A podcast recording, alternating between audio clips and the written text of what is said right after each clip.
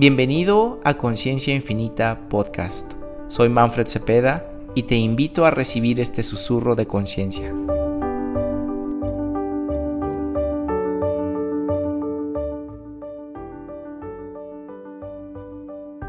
¿Qué es esto de la incongruencia y ser congruente?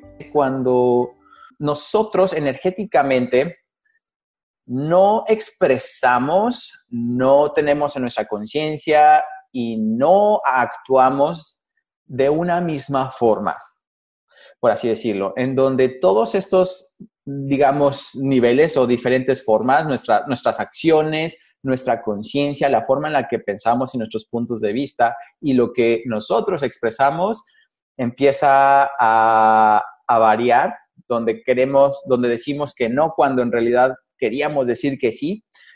Y cuando adaptamos nuestra realidad a la realidad de otros solo porque puede que ellos tengan razón, y hay algo que te incomoda a ti, donde dices, mm, pues sí, eligió eso, o eligió esa cama, ¿no? Eligió ese sofá, esa persona, esa, eh, la persona con la que vives, a ti no te eh, entusiasmó tanto, y puede que sí te haya impactado un poquito y hayas tenido un punto de vista y un juicio de eso, donde sigas, te, empiezas a acumular de cosas. Ahí tú ya no eres congruente, tratas de aceptar las cosas, tratas de caer bien, tratas de no crear un conflicto, pero es en donde si de verdad tienes un punto de vista o un juicio de eso, todo va a empezar a acumularse. Si de verdad no tienes ningún punto de vista acerca de eso, todo es fácil porque no va a ser relevante para ti.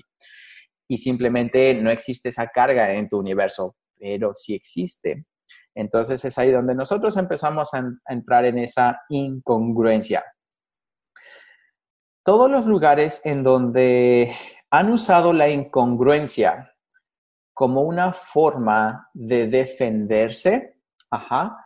Y ahora voy a hablar un poco más de eso. Descrean y destruyen todo esto, por favor. Acertado, equivocado, bueno, malo, poquito, todos los nueve cortos, chicos, y más allá.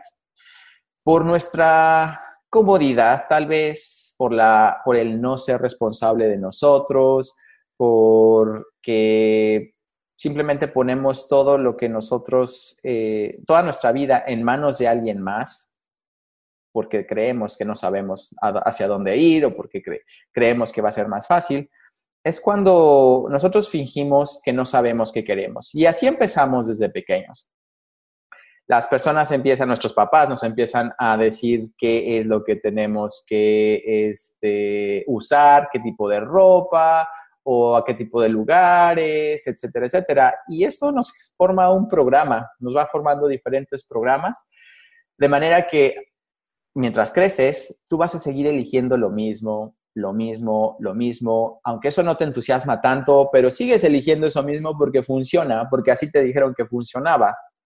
Pero es ahí donde tú ya no eres congruente contigo mismo. Pues sabes que tal vez podrías elegir algo diferente que realmente te entusiasme, pero lo correcto es elegir esto de lo que aprendiste. Y lo elegimos de esa manera para caer bien o para que las demás personas nos sigan recibiendo. Así que esos lugares en donde tú has renunciado a lo que tú verdaderamente deseas a favor de entrar en congruencia con los demás, descreas y destruyes todo esto por un dios y león acertado, equivocado, bueno, malo, poquipó, todos los nueve, cortos, chicos y más allá. También nosotros somos súper incongruentes. Decimos que nos molesta la gente impuntual, decimos que nos molesta el gobierno que tenemos, decimos que nos molesta la, la no honestidad, ¿no? La gente que no es honesta. Pero al final nosotros también empezamos a hacer cosas contrarias a eso que decimos que nos molesta y lo justificamos. Por ejemplo, si decimos, ay, es que me molesta que la gente llegue tarde, pero tú si te permites llegar tarde y lo justificas y dices, ah, sí, es que yo llego tarde porque pues el tráfico, oye, yo puedo llegar tarde porque el trabajo y me absorbe y demás no estás en congruencia contigo mismo, con lo que estás permitiendo a los demás y con lo que te permites a ti. Y este es un ejemplo muy superficial de las cosas que podemos llegar a hacer muy incongruentes con nosotros mismos. Y esa incongruencia puede venir desde las emociones que has puesto en tu cuerpo en relación a algo que viste o a alguien que viste que tuviera una experiencia, que te contara una experiencia en relación a eso, etcétera.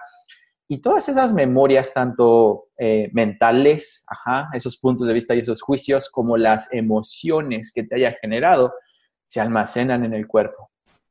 Y luego ya no somos conscientes de eso, ya no lo tenemos tan presente.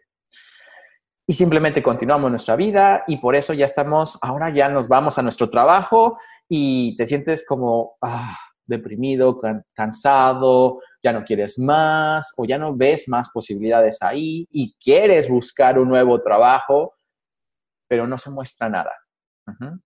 O se muestran cosas que inclusive pueden ser pérdidas de dinero y tú estás deseando más dinero. Y así una persona, si no tienes una, una pareja o no estás en una relación, si realmente estás deseando esa relación nutritiva o que esa persona sea nutritiva y no se muestra, también es por alguna incongruencia que tú estás teniendo. No es que la persona sea incongruente, es que tú estás siendo incongruente con tu realidad y con lo que realmente deseas. Así que en todos los lugares en donde estás usando la incongruencia para limitar tu realidad y la expansión de tu vida, lo descreas y destruyes todo esto por un dios león acertado, equivocado, bueno, malo, poquipot, todos los nueve, cortos, chicos y más allá. Todo lo que ames acerca de ser incongruente y lo que estás probando con la incongruencia que estás eligiendo. Lo descreas y destruyes todo esto por un decilión. Acertado, equivocado, bueno, malo, poquipot, todos los nueve, cortos, chicos y más allá.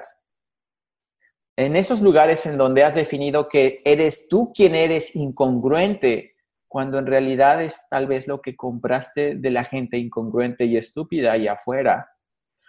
Lo revocas, reclamas, renuncias, denuncias, descreas y destruyes todo esto por un diosilión. Acertado, equivocado, bueno, malo, poquipo, todos los nueve, cortos, chicos y más allá. Gracias por escucharme. Suscríbete para más susurros y si te gustó, compártelo.